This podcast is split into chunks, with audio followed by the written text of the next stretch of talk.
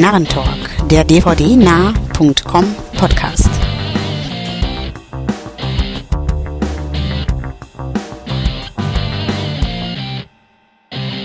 Hallo und herzlich willkommen zur nunmehr 39. Ausgabe des Narrentalk, dem Podcast von dvdnah.com. Ich bin René und mit mir über Skype verbunden sind heute wieder Stefan aus Hannover, STS aus dem Forum also und aus Berlin begrüßt uns. Ja, Andreas, hallo. Und aus Augsburg in Bayern, der Wolfgang, hallo. So, in gewohnter Form fangen wir heute auch mal wieder mit einigen Trailern an, die wir uns angeschaut haben.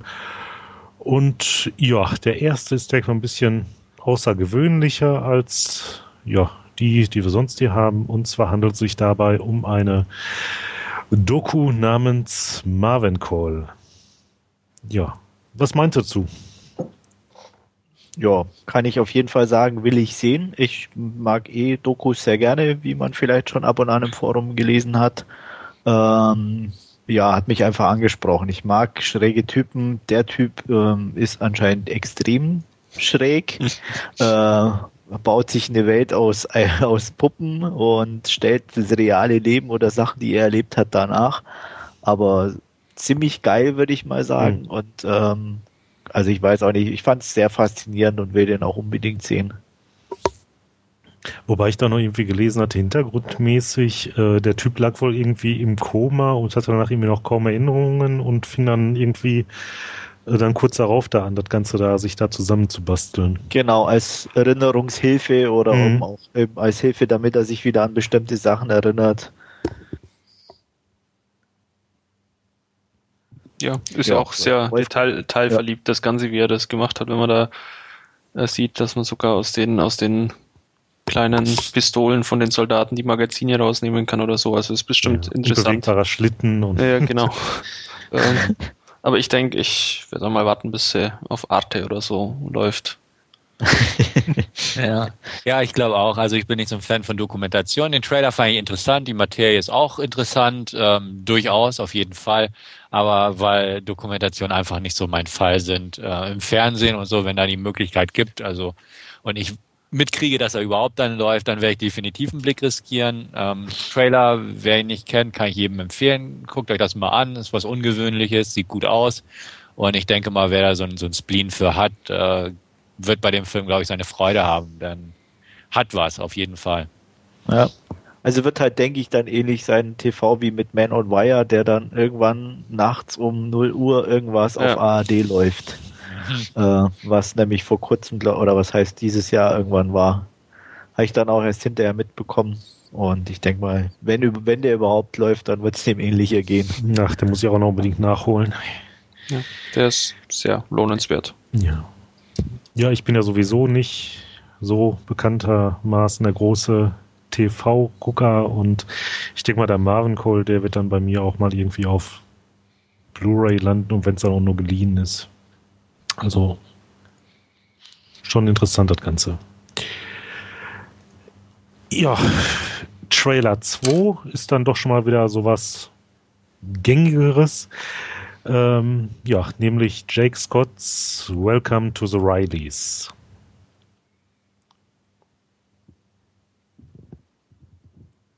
Keiner traut sich, mal wieder. ähm, ja, ähm, eigentlich vom Trailer her klassisches Drama. Ähm, Story, denke ich, äh, wer den Trailer anguckt, auch nicht sonderlich neu. Äh, Ehepaar hat nicht, nichts mehr zu sagen, nachdem die Tochter verstorben ist. Er äh, macht sozusagen einen kleinen Ausflug nach New Orleans, mhm. gabelt da eine junge Stripperin auf und kümmert sich halt um sie so aller Tochterersatz und die Frau kommt dann irgendwann nach und äh, fängt erstmal in der Wohnung zu putzen an. Jetzt genau. nicht die Frau. Äh, also ich sag mal, von der Warte aus übliche. Interessant definitiv die Darsteller. Ähm, ja. James Gandolfini, Kristen Stewart und Melissa Leo heißt sie, glaube mhm, ich. Richtig. Ja. Ähm, also allein, ich sag mal, von der Warte aus wirklich ähm, gute Voraussetzungen und der Trailer unterstützt es meiner Meinung nach. Also ich denke, ähm, absolut sehenswerter Titel. Ob es der Film dann wirklich durchhält und, und verspricht, äh, was er oder hält, was er verspricht, weiß ich natürlich nicht, aber äh, angucken werde ich mir sicher. Hm. Ja, ich finde das Ganze auch interessant, also bestimmt gut gespielt. James Gandolfini mag ich sowieso. Ähm, also wie ich das jetzt gesehen habe, ist das jetzt nach äh, Plunkett and äh, McLeany äh, wohl erst der zweite Film von Jake Scott. Sonst hat er bislang irgendwie nur Musikvideos gemacht. Und ja, definitiv mal gespannt. Auf jeden Fall im Kontrast zum letzten Film. Ja. Ja, ähm, ich mochte den Trailer sehr. Ich mag solche Indies. Ähm, James Gandolfini boah, mag ich manchmal. Kristen Stewart dafür umso mehr, hätte ich fast gesagt. Auch nicht immer. übermäßig. fast immer. fast immer. Ähm, ja, ähm, Trailer, klassisches Indie-Drama-Feeling irgendwo, wird gut gespielt sein, äh, wird, denke ich mal, die richtige Atmosphäre rüberbringen, die sie da über die Figuren versuchen zu transportieren. Mache mir jetzt nicht so die Gedanken, wie Andreas sagt, mal gucken, ob es über die volle Laufzeit ausreicht, das Ganze. Jake Scott, Duncan McLean ähm, mochte ich sehr gern. Auch die Musikvideos von Jake Scott, der ja auch mit dem Ridley und äh, Tony Scott Clan verbandelt ist. Ähm, wie gesagt, sein Debütfilm mochte ich ebenfalls gern, die Videos auch. Ähm, bin gespannt, was er mit so einer etwas sehr ruhigeren Materie macht und ähm, freue mich auf den Film. Kino Nein, ähm, das ist ein Film, den ich mir so oder so nicht im Kino angucken würde, aber dann daheim auf jeden Fall. Und ja, mal schauen, definitiv. Ja, sah auf alle Fälle vielversprechend aus, der Trailer, äh, von der Besetzung interessant, von der Thematik durchaus auch äh, sehenswert, glaube ich. Also kann man sich irgendwann auf alle Fälle mal ansehen. Kinogänger bin ich ja ebenfalls keiner, von daher wird er wohl irgendwann mal auf der Leihliste bei mir landen und ähm, hier im Player landen. Was ich ein bisschen immer so das, das Problem habe, äh, ich sehe bei James Gandolfini mittlerweile immer nur noch Tony Soprano. Von daher, ja, ist halt dann so ein, so ein eher Fa Familiendrama oder sowas, äh, erwartet man immer, immer auf, auf, auf die Ausfälle und so, die dann halt nicht kommen werden, vermutlich. Naja, aber um Familie geht's ja auch, also ja, von ja. daher bleibt dem Genre treu. Ja, okay. Ähm, Trailer Nummer 3, ähm, ja, heute mal wieder im Action-Genre. Äh, und zwar mit The Rock in Faster. Ja, da steige ich doch gleich mal ein. Ähm, will ich sehen. Punkt. Ähm, sieht, sieht nett aus, sieht Ito. nicht unbedingt äh, schön. Sind wir nicht allein oder bin ich nicht allein? Ähm, nee, sieht stylisch aus. Äh, die Besetzung ist nett mit Maggie Grace und ein paar anderen in den Nebenrollen. Billy Bob Thornton, äh, Moon, Moon Bloodgood oder wie sie heißt, yep. spielt auch irgendwo mit. Und ähm, ja, also sieht stylisch aus, handlungstechnisch kann, ja, ist nicht viel zu erwarten, möchte ich mal sagen, zumal der Trailer irgendwie fast die gesamte Handlung sowieso vorpredigt. Ähm, der R-Rated-Trailer, also der Red Band-Trailer, gibt auch zu erkennen, dass da durchaus ein paar Gewaltspitzen vorhanden sein werden. Ähm, nett. Also The Rock, wie wir ihn mal gern wieder sehen wollten, nachdem wir durch so manche Familienkomödie durch mussten in letzter Zeit. Ich musste nicht, ich habe es mir gespart. Ha. Gut, ich habe es mir auch gespart, so gesehen. Aber ähm, ja, also man hat gehofft, dass er endlich mal wieder ein bisschen was Handfesteres im Action-Genre vorweisen kann. Und naja, demnächst ist er ja im nächsten Fast and the Furious-Film zu sehen. Äh, mal gucken, wie das so wird. Aber bis dahin, denke ich mal, ist, ist man bei Faster ganz gut aufgehoben. Wer sowas mag, sollte da passabel auf seine Kosten kommen, will ich mal vorab behaupten. Und ich werde dabei sein.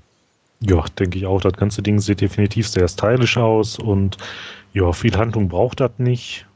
Ich denke mal, damit wird man eine Menge Spaß haben. Ja, ist bestimmt ein kurzweiliger äh, Rache, Thriller, Actionfilm, mhm. was auch immer. Ähm, viel, viel Neues wird vermutlich nicht kommen, aber ja, schadet ja nicht.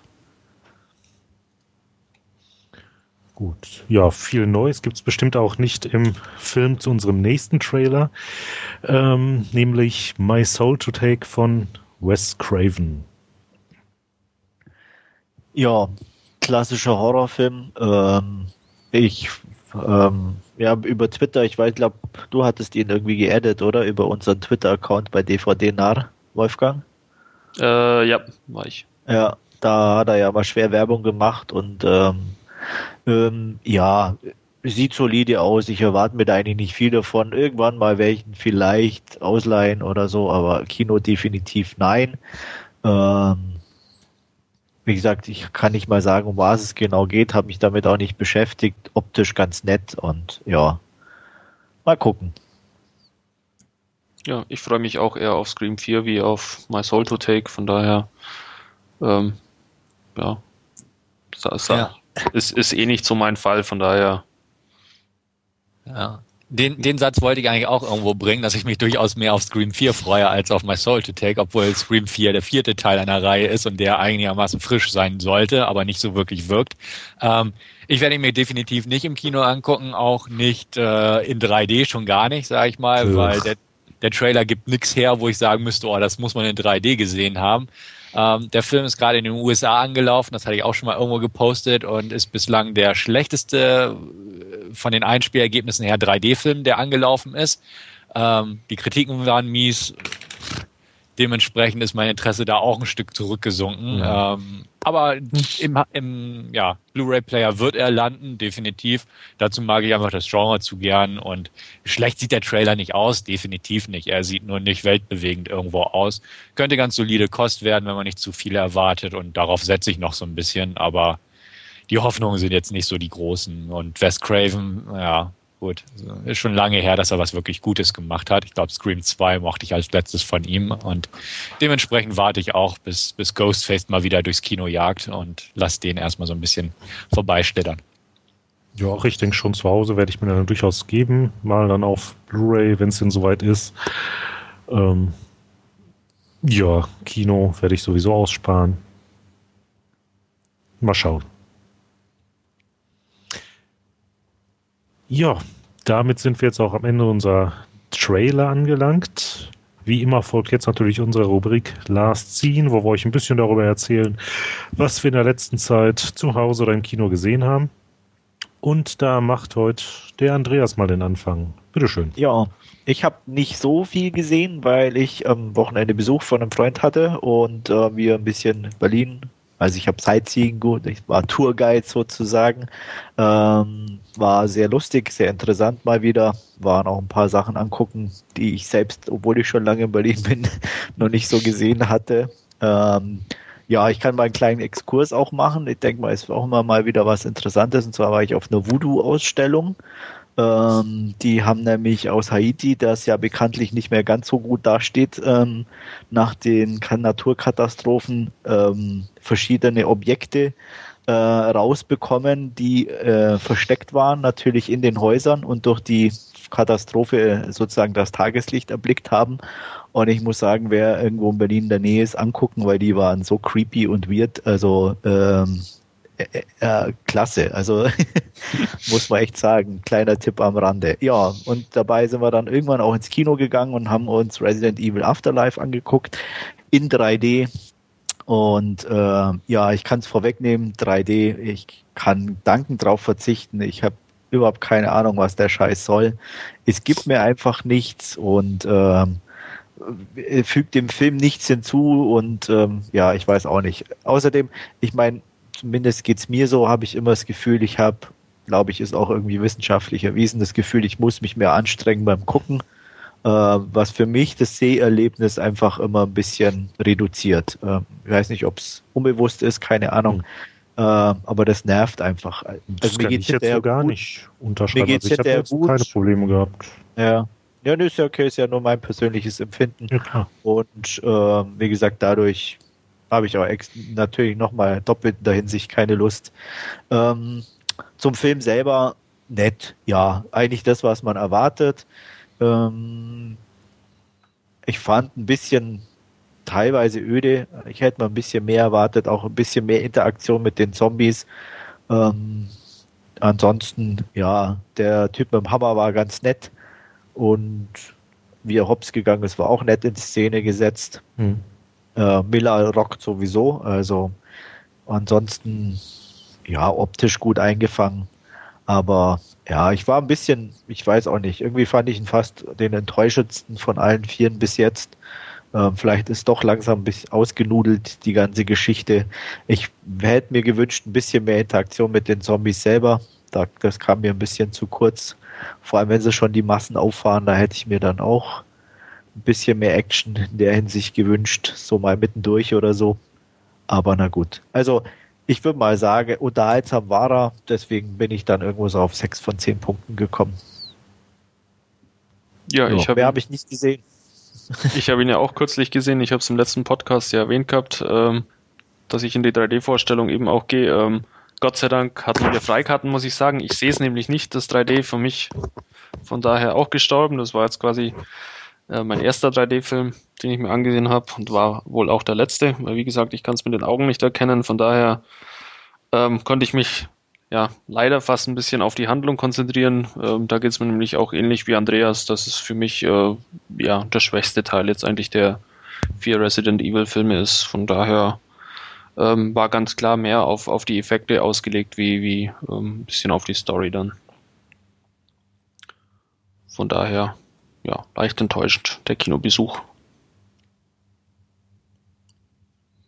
Ja. Jo.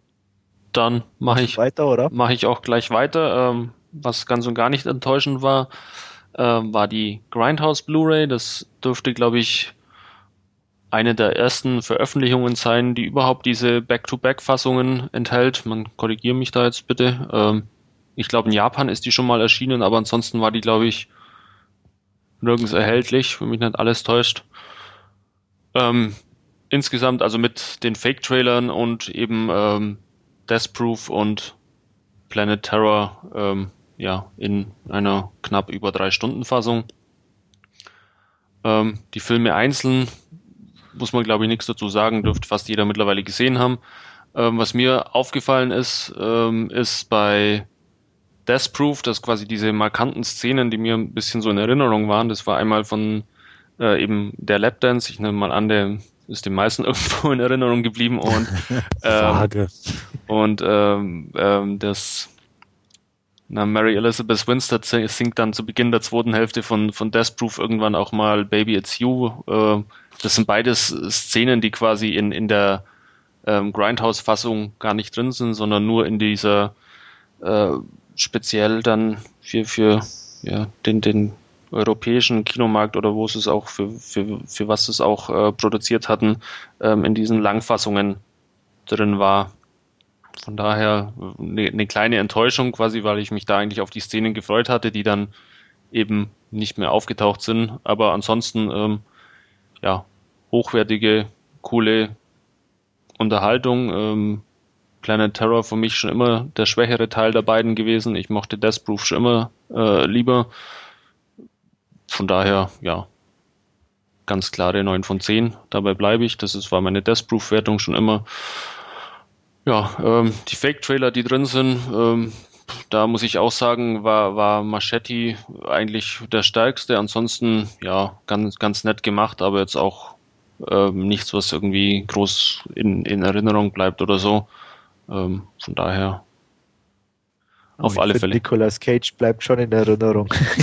ja, gut. Aber und ansonsten. Hm. Ist äh, auf der Fassung oder in dieser Edition eigentlich auch äh, die Langversion jeweils dabei oder gar nicht? Nee, das sind nur die, also ist nur diese Grindhouse-Fassung. Okay. Da, da gibt es auch keine Langversion dazu.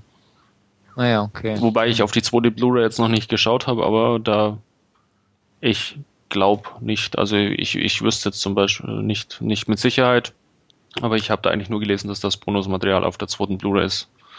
Auf der ersten ja. ist es definitiv nicht drauf. Ähm, es gab ja, ja auch ein bisschen. Entschuldigung.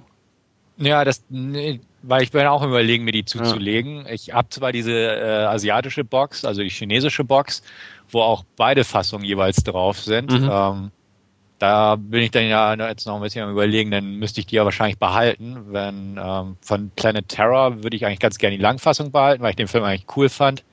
Während ich von Death Proof, weil ich den echt öde und langweilig fand, lieber die Kurzfassung behalten würde, so ungefähr.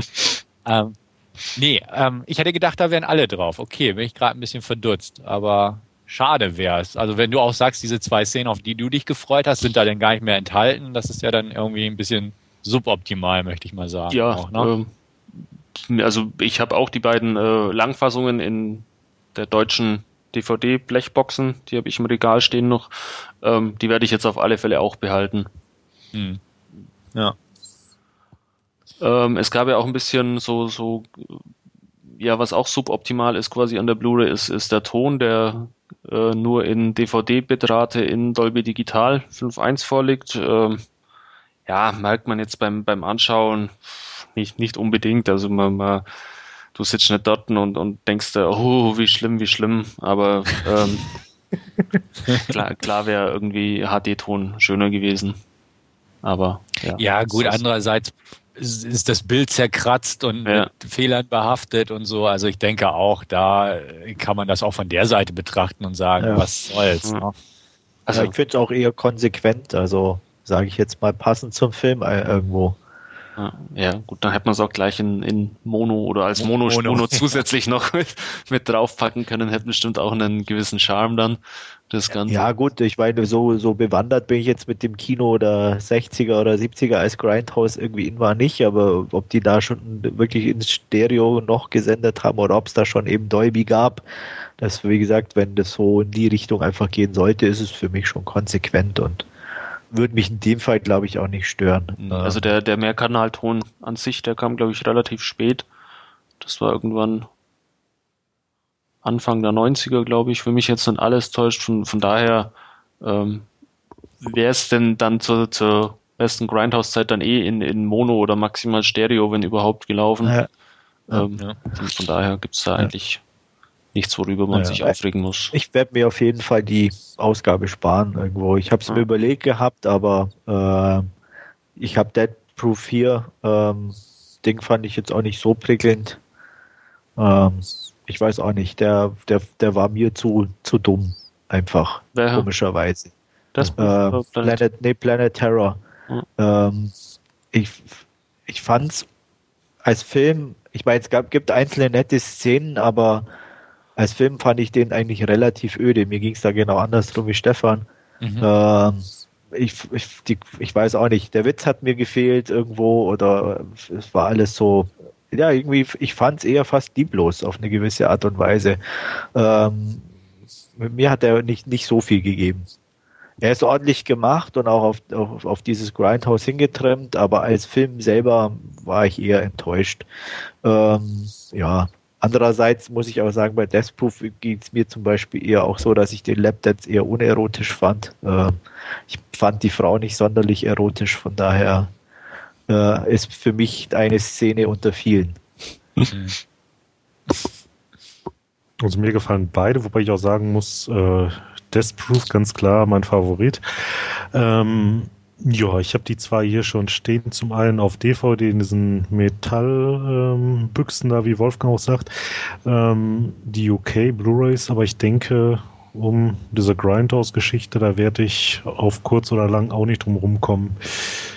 Also ja, ich, ich fand's, fand's sehr schön, sie einfach so in dieser mhm. ursprünglichen Fassung sehr zu sehen. Ähm, gefallen mir, wie gesagt, auch beide. Von, von daher war es auf alle Fälle eine schöne ja, etwas mehr wie drei Stunden am, am Sonntagnachmittag den Film anzuschauen. Ja. Mhm. Achso, in welcher Reihenfolge sind die eigentlich ähm, dann? Ähm, Planet Terror ist der erste, Gott sei Dank, weil wie gesagt auch der für mich schwächere, von daher konnte ich mich dann quasi die ganze Zeit auf, auf Death Proof hinten raus freuen. Ah ja. Mhm. okay. Kann Stefan also nach der Hälfte ausschalten. so ungefähr. So ja, also ich, äh, ausschalten ist auch zu viel verlangt, aber ähm, nee, ich finde den, weiß ich nicht, der hat mir einfach nichts gegeben irgendwo. Also ich fand, ja, muss ich auch sagen, ich fand den Lapdance jetzt auch nicht so berauschend und äh, ich bin sowieso kein Fan von diesen Endlos-Dialog-Szenen, wenn sie nicht irgendwie, irgendwie was Besonderes mit sich schwingen. Also bei, bei Inglourious Bastards, da hatten die Dialoge irgendwas und hier diese ganzen Bar-Dialoge und so gerne ich äh, Eli Roth auch mag, äh, auch seine ganzen Dialoge und so. Also irgendwie, weiß ich nicht, hat mir das nicht gegeben. Und diese ewig lange Verfolgungsjagd am Ende mit der Tuse auf der Motorhaube, weiß ich nicht, ist irgendwie total an mir vorbeigerauscht. Irgendwie, äh, keine Ahnung. Also gut, scheinbar. Aber das Auto, Ste Stefan, das Auto. Ja, das Auto. ja. Ja, ja. Okay. Mhm. Das Auto war, das Auto war sogar sehr nett. Das, das gestehe ich dem Film zu. Aber sonst mhm. irgendwie, nee, weiß ich nicht. Vielleicht muss ich den auch nochmal gucken. Ich hatte ihn bisher einmal gesehen, ja. aber irgendwie damals hat er, bei, hat er mich irgendwie nicht greifen können. Während ich, wie gesagt, Planet Terror einfach überdreht, banal, klar und, und vielleicht auch nicht besonders äh, zusammenhängt oder so, beziehungsweise eine ganze Einheit ergebend fand, aber ich fand den einfach nur so überzogen und trashy, blutig durchgeknallt irgendwo. Der hat mir Spaß gemacht beim Schauen, während dieser Spaßfaktor irgendwie bei dem Tarantino-Film leider so ein bisschen zu kurz kam, meiner Meinung nach. Aber ja, so sind Geschmäcker halt, ne? Ja. Ich meine, wenn man dann auf die, die, das Auto an sich steht, sollte man sich sowieso die 71er Fassung angucken von äh, Vanishing Point. Da gibt's Auto pur. Hm. Der ist äh, sehr cool, ja. Eben mit Dodge Challenger und da spielt's Auto nämlich wirklich die Hauptrolle und ja. sonst eigentlich gar nichts. Also äh, ja. Ja.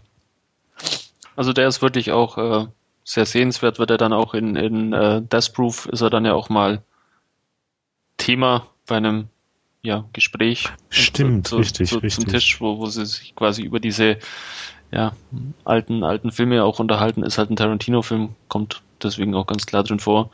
Ähm, ja. ja. Aber ist auf alle Fälle auch sehr sehenswert. Also sollte man sich durchaus mal anschauen, wenn man ja. Lust und Muße also dazu hat. Wenn man wie gesagt, wenn man das Auto mag, ja. weil ja. Selten so einen Film gesehen, der sag, weniger Handlung und mehr Auto hat, glaube ich. Ist so ein Carporn halt, ne? Ja, so ungefähr. ja, dann mache ich auch gleich weiter. Ähm, was ich die letzten Tage noch angeschaut habe, ist äh, die Season 2 von Dollhouse, äh, die ja dann damit auch leider die letzte Season jetzt war. Ähm, man sie wohl dank mangelnder Einschaltquoten äh, jetzt auch abgesetzt worden ist als Serie. Ähm, ja, es ist eine typische Joss Whedon-Serie. Ähm, die erste Season hat quasi so ein bisschen diesen Grundstein gelegt und ähm, in der zweiten Season wird halt da gnadenlos drauf aufgebaut. Die Figuren bekommen alle mehr Tiefe. Äh, es werden dann einzelne äh, von, von den Actives äh, quasi herausgegriffen, wo, wo dann die, die Hintergrundgeschichte ein bisschen äh, dazu erklärt äh, wird, wie, wie sie dann in, in das Dollhaus kamen. Dann ja, gibt's gnadenlos viele Wendungen in, in dieser Staffel auch, ähm, die ja teilweise sehr überraschend auch kommen. Und es gibt äh, eine große Riege an, an sehr schönen Gastdarstellern. Äh, Alan Tudyk ist wieder mit dabei, ähm, macht, macht sehr viel Spaß. Summer Glau ähm, ist in vier Folgen, glaube ich, dabei als, als Programmiererin. Also wer die erste Staffel mochte, ähm, wird mit der zweiten auf alle Fälle auch seinen Spaß haben. Ähm, ich will inhaltlich gar nicht so viel sagen, weil man es, glaube ich, ziemlich viel spoilern wird, auch gerade wenn man die erste nicht gesehen hat. Ähm, weil es halt einfach auf, auf diesen ganzen Geschehnissen der ersten Staffel äh, aufbaut, ähm, die ja, Doll der Woche oder so, wie, wie, wie es im, in der ersten Staffel quasi noch ein bisschen öfters vorkommt, wird sogar noch weiter zurückgefahren. Also es ist quasi nur noch äh, ein großer Handlungsstrang, der quasi ja, abgearbeitet wird während den 13 Folgen beziehungsweise 12 Folgen. Und für die 13. Folge hat man ja ähnlich wie bei der ersten Staffel ähm, wieder diese ja, äh, Epitap-Folgen Folgen gemacht, die eigentlich dann äh, zehn Jahre in die Zukunft springen. Ähm, was, was ich auch sehr schön fand, äh, was ja in der ersten Staffel äh, quasi eher aus der Not geboren war, weil sie da irgendwie 13 Folgen äh, abliefern mussten, aber nur zwölf ausgestrahlt wurden, weil der, der ursprüngliche Pilot irgendwie in der Schublade verschwand und da haben sie eben ja, diesen, diesen Ausblick zehn Jahre in die Zukunft gemacht und das haben sie jetzt konsequenterweise dann auch für die zweite Staffel, äh, für die letzte Folge dann eben wiederholt. Ja, wie gesagt, sehr gute TV-Unterhaltung. Äh, wer Joss Whedon mag, macht definitiv nichts falsch. Ähm, acht von zehn Punkten von meiner Seite. Mhm. Ähm, meine Box müsste dann morgen wahrscheinlich auch in der Post sein. Ähm, äh, eine Sache noch, und zwar, da ist jetzt auch so ein ähm, Comic-Heftchen dabei gewesen, ne? Ähm, ist da irgendwie schon bekannt, ob da was an äh, Comics auch nochmal nachkommt, so wie es halt bei äh, Buffy und Angel der Fall war? Oder? Ähm, ich A, habe ich den Comic jetzt noch nicht gelesen, mhm. aber ich meine mich zu äh, erinnern, dass, dass äh, Marissa Tangerone, eine von den, von den Autorinnen bei von Dollhouse in ihrem Twitter-Account irgendwas dahingehend erwähnt hat, dass da eventuell in Zukunft noch was kommen wird. Ich bin oh, mir aber jetzt okay. nicht ganz sicher. Kann es nicht mit, mit Gewissheit sagen. Mhm. Ja, meine ist auch noch in der Post, dürfte morgen eintrudeln. Ähm, Freue ich mich auch schon drauf, denn ich mochte die erste Staffel sehr gern. Obwohl ich nicht so ein Joss Whedon-Fan bin, muss ich sagen, aber Dollhouse Season 1 gefiel mir sehr gut. Dementsprechend freue ich mich auch darauf zu, ja, mitzubekommen, wie es weitergeht und bin schon sehr gespannt. Eine Frage nochmal an dich, Wolfgang. Äh, zweite Staffel besser oder schlechter als die erste oder auf einer ähm, Ebene? Ich, für, für mich auf einer Ebene. Also geht, okay. geht konsequent weiter, geht konsequent gut weiter. Von daher, ähm, ja. Mhm. Auf, und auf wie ist das Ende? Also da es ja die äh, letzte Staffel sozusagen ist ähm, und gut, sie schließt mit dem Ausblick ab, klar, aber an sich so von der Gegenwartshandlungsthematik her ist die irgendwo rund abgeschlossen ist, oder doch? Ist rund abgeschlossen, allerdings muss ich da sagen, nicht unbedingt auch äh, zu meiner Zufriedenheit oder war ein bisschen ja, holprig würde ich jetzt nicht sagen, aber es kam halt die letzten Folgen dann noch äh, mehrere Wendungen mit rein, was ja äh, so vielleicht nicht ganz das Optimalste war. Also es war keinesfalls schlecht, aber ähm, es ja. ist eine abgeschlossene Handlung jetzt. Vielleicht ist es auch deswegen so schmerzhaft, weil, weil ja jetzt eben auch nichts mehr kommen wird hinterher. Ähm, aber hätten man bestimmt auch ein bisschen anders lösen können, das Ganze. Okay aber es bleiben keine Fragen zurück, von daher, ähm, ja. Naja. Da ich so fassungslos über das Serienende bin, bleibe ich stumm. Alles klar. Ja, ja ich würde sagen, Stefan, da machst du doch auch direkt mal weiter, oder? Ja, ist gut. Ähm, ich habe mir auch eine Serie angeguckt, auf die ich an zweiter Stelle zu sprechen komme. Vorher auch noch einen Film, um den ich so ein bisschen immer hin und her geschwankt bin, ob ich den nun jetzt kaufen soll oder nicht. Ein Sonderangebot hat mich dann doch dazu verleitet und zwar geht's um Legion.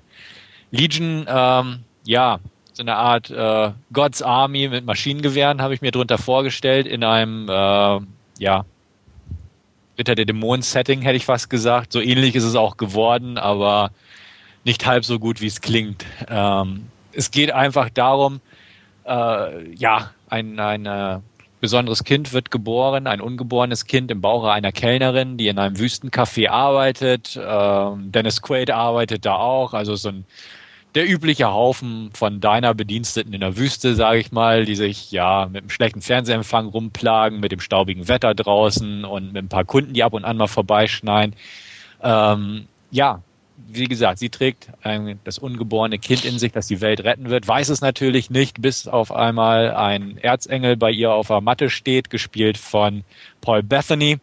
Der ist nämlich, als er von Gott den Auftrag bekommen hat, das Kind zu töten, äh, ja, sprichwörtlich vom Himmel herabgefallen, hat sich die Flügel abgetrennt und die Seiten gewechselt und sich Gott widersetzt tritt nun als Beschützer des ungeborenen Kindes und der Leute um sie herum auf und bekämpft die Mächte des Bösen, die halt darauf und dran sind, äh, ja, dieses Kind zu töten.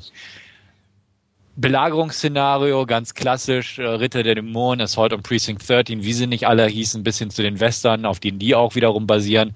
Ähm, Dämonen, also besessene Menschen, die sich verrenken können, umstellen das Gebäude, versuchen einzudringen, während die drinnen halt sind, mit ordentlich Waffen ausgerüstet, da äh, unser Erzengel, Michael übrigens, ähm, ja, vorher Polizei Waffenkammer ausgeräumt hat, oder eine Waffenkammer an sich war das, glaube ich, ähm, man kann sich also wehren eine Zeit lang, bis die Munition alle ist und so weiter, aber dann gibt es noch andere Möglichkeiten, äh, klassisch bla bla bla. Am Ende kommt auch noch Erzengel Gabriel ins Spiel, denn ja, wenn seine finsteren Dämonen das schon nicht hinkriegen, muss er halt die Sache selbst in die Hand nehmen. Es kommt zum Showdown Engel versus Engel, Abspann und gut war. Ähm, dann ist der Spuk vorüber. Der Film beginnt gut, ähm, ersten 20 Minuten sind Dufte, möchte ich sagen. Ähm, actionreich, straff inszeniert, äh, unheilschwanger, atmosphärisch, möchte ich fast auch sagen. Machen Spaß. Und danach lässt der Film nach, weil danach hat man tatsächlich versucht, die Figuren Charaktertiefe einzuverleiben, was A zwar nicht funktioniert, aber B das komplette Tempo rausnimmt. indem man halt diverse Gespräche hat, wo zwei Personen sich an irgendeinem Teil des Gebäudes zusammenfinden und ihre Kindheit durchsprechen und ja, irgendwelche Traumata aufarbeiten, wie als Kind habe ich das und das erlebt, so ungefähr. Und das wirklich bei mehreren Paarformationen so durchgesprochen wird, was echt öde ist. Ab und an dann wieder eine schöne kleine blutige Konfrontation und so, was, was ein bisschen noch, ja, Kohlen aus dem Feuer holt, zumindest für ein paar Minuten lang, bis das Gelaber wieder anfängt. Aber das war's dann wieder. Am Ende kommt dann, wie gesagt, das zum Showdown Engel gegen Engel und ja, der eine Engel hat halt noch seine Flügel und kann dem Auto hinterher fliegen, was auch mh, eher schlecht als recht aussieht. Also versteht mich jetzt nicht falsch, es sieht nicht grottenschlecht aus, aber es sieht halt wie ein geflügelter Mann, der im Auto hinterher fliegt aus und das sieht nicht so toll aus. Also ähm, ja, fand ich ein bisschen doof irgendwo. Ähm, die Dämonen an sich, bis auf eine Oma, die an der Decke krabbelt, waren auch ja, passabel. Äh, die Oma fand ich ganz cool irgendwo, aber das war schnell vorüber. Darstellerisch hat der Film auch nichts reißen können im Prinzip. Dennis Quaid, äh, ja, eine Rolle, die jeder hätte spielen können in seinem Alter, so ungefähr Hauptdarsteller Lucas Black, der die, der Beschützer oder der Freund von äh, dem, dem Mädel mit dem Kind ist. Ähm, der ist so leicht zurückgeblieben, aber doch ganz nett. Äh, auch sehr farblos. Tyrese Gibson spielt auch noch mit als ein ein Schwarzer aus dem Ghetto mit einer Kanone, hätte ich fast gesagt. Also auch sehr Klischee. Ähm, gut, der eigentliche Hauptdarsteller ist in dem Sinne Paul Bettany als Michael. Paul Bettany ist A, ein sehr guter Schauspieler und B, der sich auch von der Physik, also vom physischen her ähm, zum Actionhelden eignet. Beides kommt aber nicht hier zur Geltung. Also er kann zwar in, beider Hand, in beiden Händen eine Wumme tragen und rumballern, aber irgendwie funktioniert das Ganze nicht so ganz und schauspielerisch hat er eh nichts zu reißen hier. Da hat das Drehbuch ihm echt einen Stein in den Weg geworfen. Nützt nix. Die Inszenierung von Drehbuch, äh, von Regisseur Scott Stewart ist auch ja, ja, 0815 möchte ich sagen. Und der ganze Film ist im Prinzip so. Und äh, schade, dass er einfach die ersten 20 Minuten nicht aufrechterhalten kann. Und ähm, dementsprechend trotz einiger guter Szenen komme ich da bestenfalls, also mit echt Wohlwollen, auf ganz knappe vier von zehn. Ähm, einfach weil er irgendwo unterhaltsam ist, man kann ihn sich angucken, aber ich sag mal, würde ich ihn nochmal angucken und dann bewerten müssen, wäre die Bewertung auf jeden Fall schwächer. Ähm, beim ersten Mal vor einmal sehen, passt es schon, Kaufempfehlung nein, definitiv nicht. Leihen kann man ihn gewiss, aber echt, ähm, ja, er gibt einem irgendwo nichts. Also er ist so belanglos irgendwie und äh, so viele verschenkte Chancen, irgendwie diese, diese potenziell coole Geschichte auszuarbeiten. Ähm, sehr schade. Äh, Bethany und der Regisseur haben jetzt Priest ja auch gemeinsam gedreht, die nächste Comic-Verfilmung. Ähm, ich hoffe einfach, sie haben es besser hingekriegt. So einfach ist das. Hat einer von euch Legion schon angeschaut oder noch gar nicht? Äh, steht mir noch bevor. Ich habe ja bei der von dir genannten Aktion auch zugeschlagen gehabt. Mhm. Ähm, bin aber irgendwie noch nicht dazu gekommen. Ich lass mich jetzt durch dein Urteil allerdings auch nicht abschrecken. ja, okay, ähm, soll es ja auch nicht, aber ja, sei trotzdem ein bisschen vorgewarnt. Ich hatte ihn ganz am Anfang mal äh, auf der Liste, aufgrund eben der, der Geschichte, der Thematik und dachte mir, oh cool, Bethany als Engel und da geht's gut ab, so aller Ritter der Dämonen und äh, klasse und habe dann aber immer mehr Stimmen auch vernommen, die gesagt haben, wie du schon auch sagst, ja, am Anfang noch sehr vielversprechend und dann ist nur noch blödes Gelaber. Mhm. und ähm, das hat mir dann so ein bisschen ja die Aussicht auf den Film vermiest und ähm, ja, auch, ich werde sicher mal leihen, aber ja, das kann auch noch dauern. Ja. Also ich habe ihn auf der Leihliste stehen und ähm, ja, keine Ahnung, ich hoffe, er kommt nicht so schnell. ja, also da gibt es mehr als genug bessere Titel. Aber gebt mal Rückmeldung, wie ihr den so empfandet, wenn ihr den gesehen habt. Aber ich kann mir doch nicht ganz vorstellen, dass ihr den wirklich lieben werdet, so ungefähr. Also ja.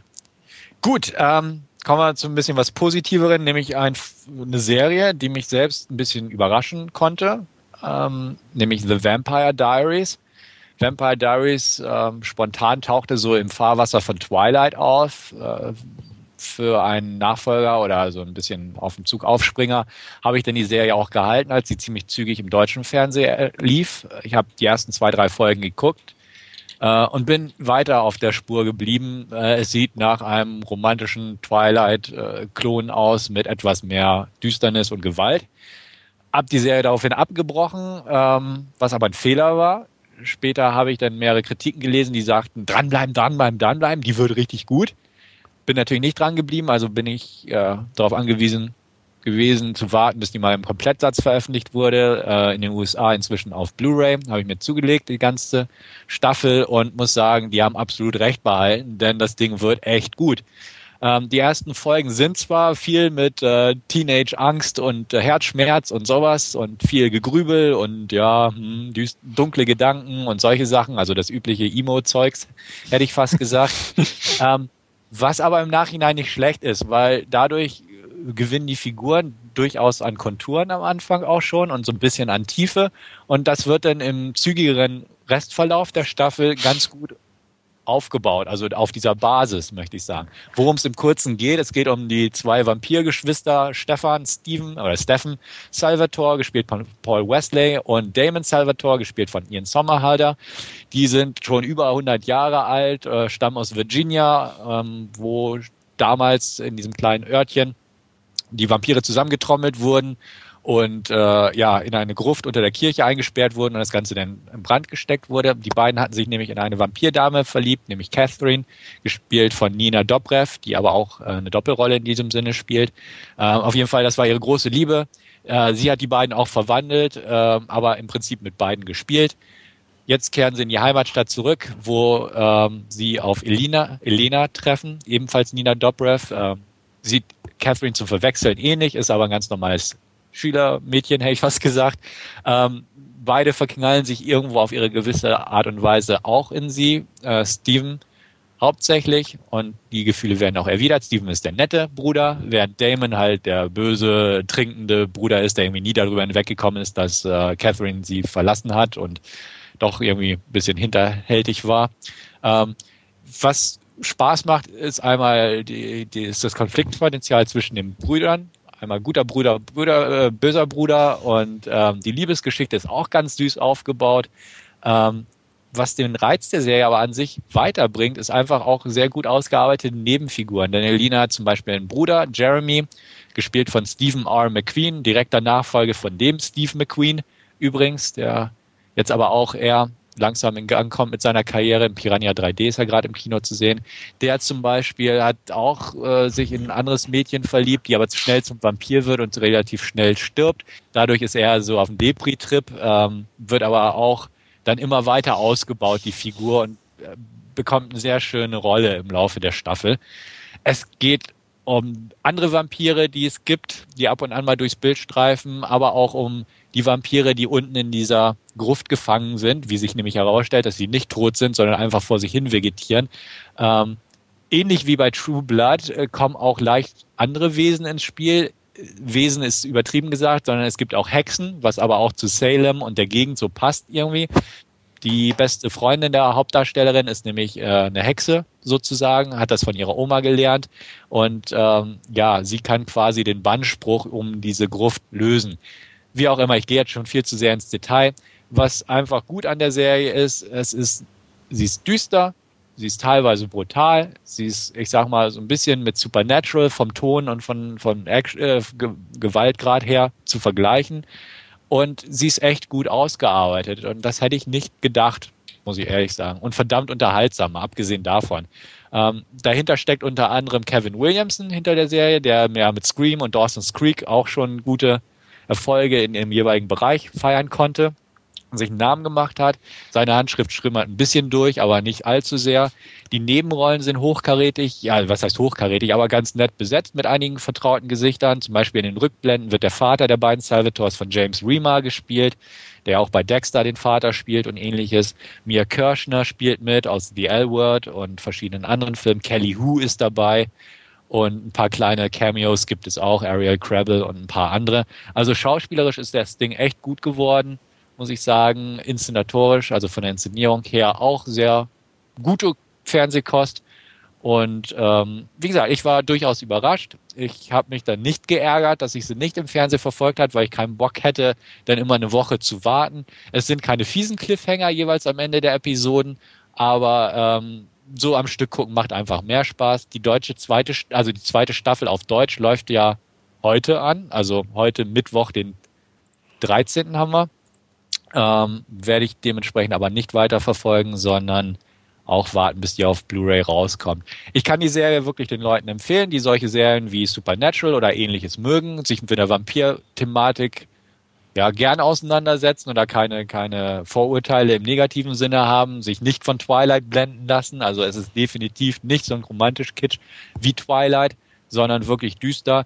Ähm, die Serie schreckt auch nicht davor zurück, einfach mal bestimmte recht zentrale Figuren sterben zu lassen, wo ich nie erwartet habe, dass die so einfach getötet werden in dem Sinne, fand ich auch ganz nett. Und ja, wie gesagt, wer sich da so halbwegs für interessieren kann, ähm, schaut mal rein, guckt euch das an und wie gesagt, wenn ihr bei der ersten Staffel anfangt, lasst euch nicht von den ersten vier Folgen groß beeinflussen, sondern gebt ihm ein bisschen mehr Zeit. Aber ich sag mal so, ab der siebten Folge seid ihr drin. Es sind über 20 Folgen in der ersten Staffel. Auch da hatte ich nicht wirklich das Gefühl, dass es da Füllselfolgen gibt, sondern jeder hat schön weitergebaut, die Geschichte. Es gibt so ein paar Exkursionen, halt einmal in die Südstaaten und ähnliches und mit etlichen Rückblenden behaftete Szenen, aber auch da, es gibt keine, wo man sagt, okay, die ist jetzt einfach nur, um eine Folge totzuschlagen von der Zeit her, sondern das, das bewegt sich eigentlich sehr schön von A nach Z, das Ganze.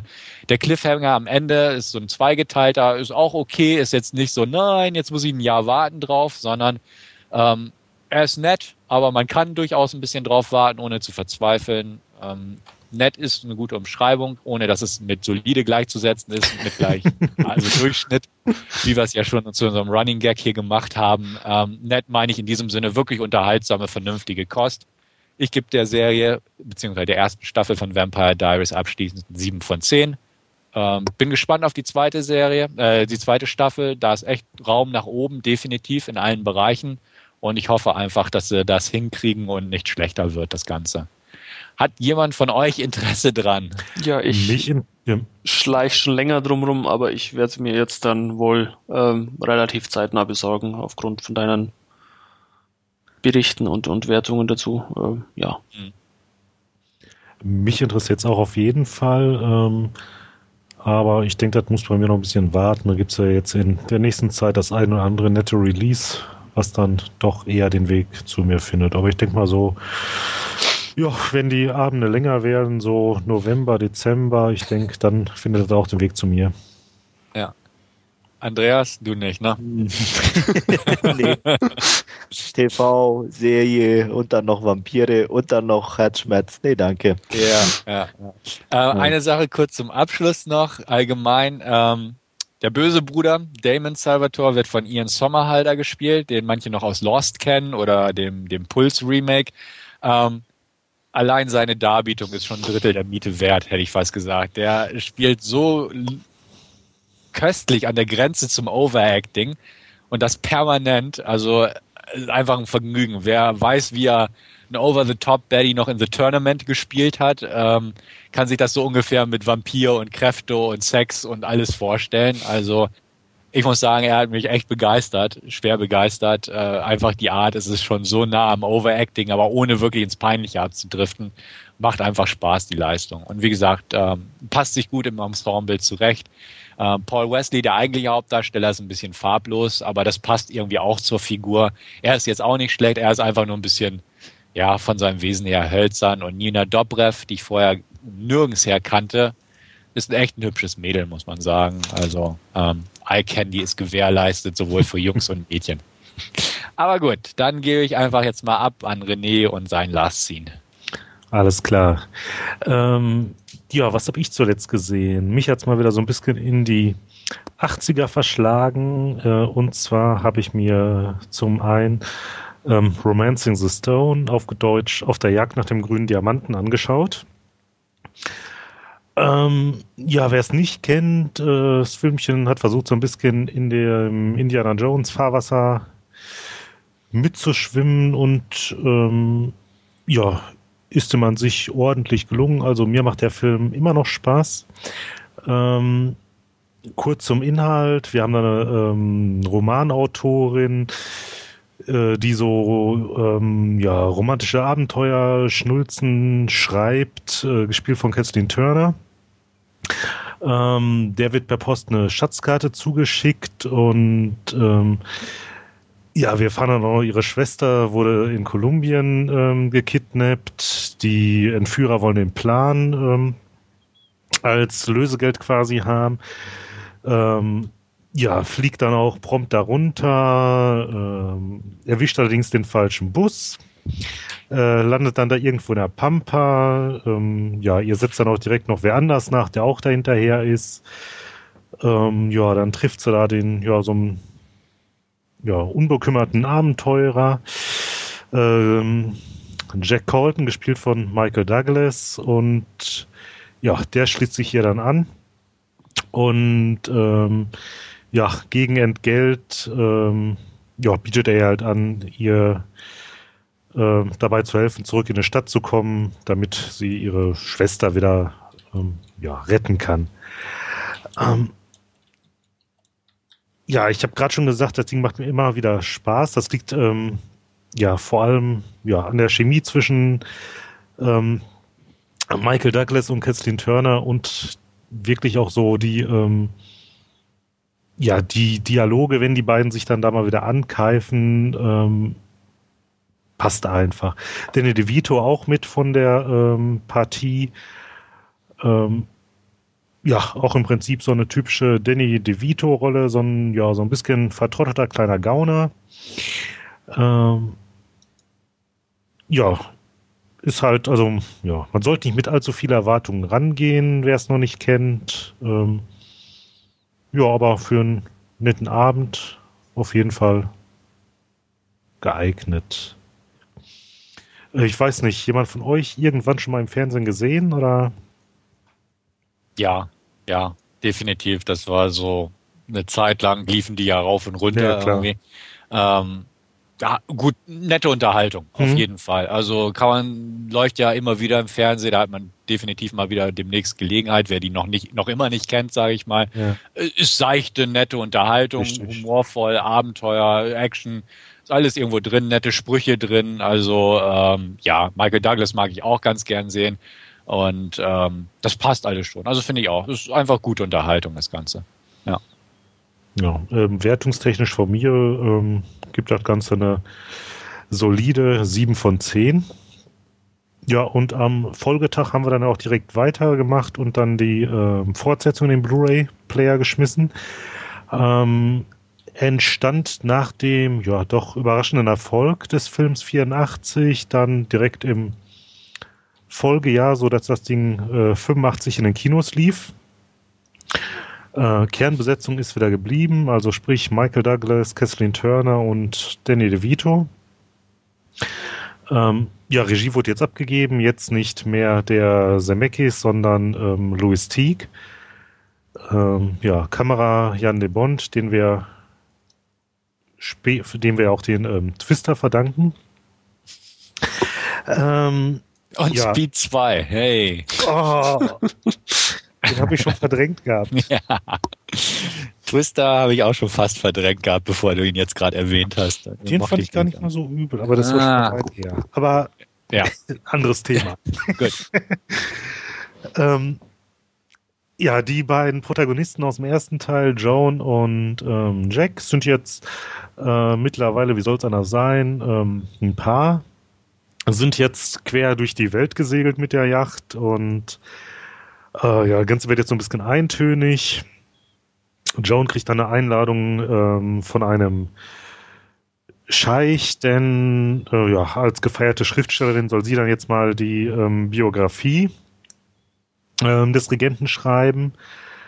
Ähm, ja, und da ist natürlich nicht nur eitel Sonnenschein, sondern stellt sich raus, das Ganze, das ist ein fieser Diktator und ähm, ja, hat wohl angeblich den berühmten Juwel vom Nil gestohlen.